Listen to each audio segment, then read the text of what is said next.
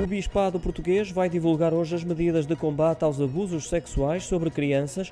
Vão ser anunciadas às 6 da tarde, após a Assembleia Plenária da Conferência Episcopal Portuguesa em Fátima. As conclusões vão ser apresentadas em conferência de imprensa e depois da Igreja Católica ter validado 512 dos 564 testemunhos recebidos num espaço de 10 meses, apontando para um mínimo de 4.815 crianças vítimas de abusos sexuais na Igreja.